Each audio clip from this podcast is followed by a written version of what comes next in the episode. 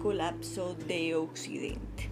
En este episodio hablaremos de la grave problemática de corrupción en el interior de la Autoridad Nacional Palestina y de esta forma pondremos en manifiesto las bases mitológicas sobre las cuales se ha creado el sentimiento judeófobo en el imaginario árabe palestino. La Autoridad Nacional Palestina ha culpado de las desgracias de, su pueblo al Estado de Israel y los medios internacionales han contribuido de gran manera en esto. Los árabes palestinos son mostrados ante el mundo como las víctimas oprimidas del malvado enemigo sionista.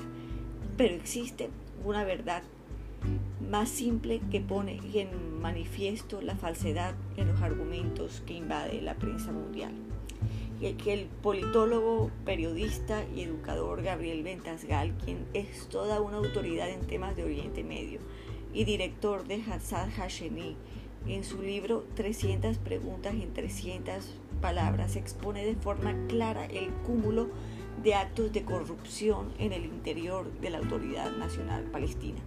Debemos recordar que el primer presidente palestino, Yasser Arafat, fue el sobrino de Ajamin al-Husseini, el gran mufti de Jerusalén, amigo y cómplice de Adolf Hitler.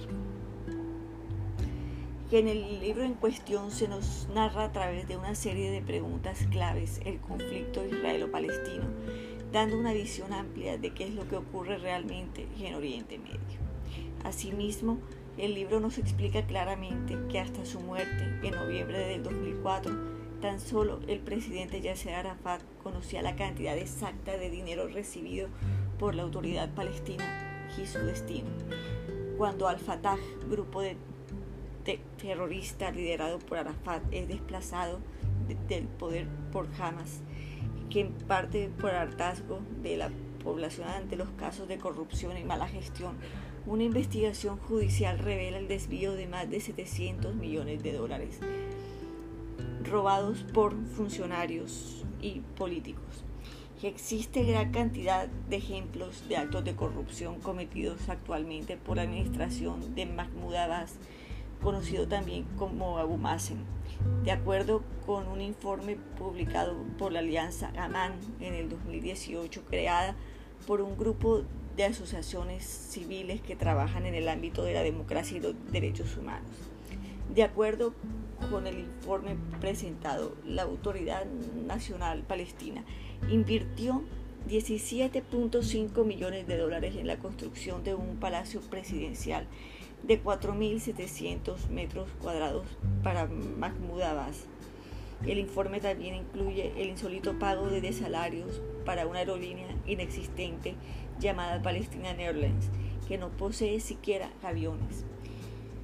Cientos de empleados de esta aerolínea siguen recibiendo salarios y subsidios de la autoridad palestina a pesar de que no existe un registro que, certifique la existencia de esta, de esta aerolínea. Que el Consejo Legislativo palestino viene recibiendo salarios mensuales, pese a que el Parlamento lleva paralizado más de una década como consecuencia de las disputas de Al-Fatah de Jabás y Hamas. La AP, la Autoridad Nacional Palestina, ha gastado unos 11 millones de dólares en un parlamento que ni siquiera funciona. Amán también detectó un aumento injustificado de funcionarios de alto rango entre palestinos y la compra de vehículos para ellos, sus amigos y familiares. Vale la pena señalar que la ley palestina permite que terroristas que hayan pasado más de 20 años en prisión israelí reciban un carro gratis. Que en su presupuesto del 2018 la autoridad palestina asignó el 7% de su presupuesto nacional, es decir, unos 360 millones de dólares, a dos instituciones que ayudan a terroristas presos en Israel a ser liberados y a la familia de los shahids o los mártires es decir, las pensiones vitalicias que reciben las familias de quienes han asesinado israelíes en atentados terroristas. Este dinero representa el 46% del monto de las donaciones que la autoridad palestina recibe de nuestros países occidentales.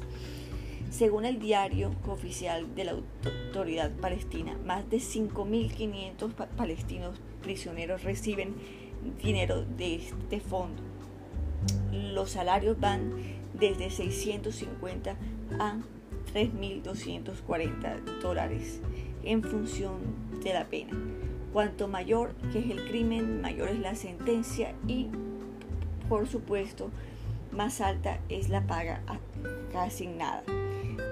De modo que un palestino que no ha conseguido matar, sino solamente herir a un israelí, recibe un sueldo inferior al de un palestino que ha conseguido matar a uno o a varios.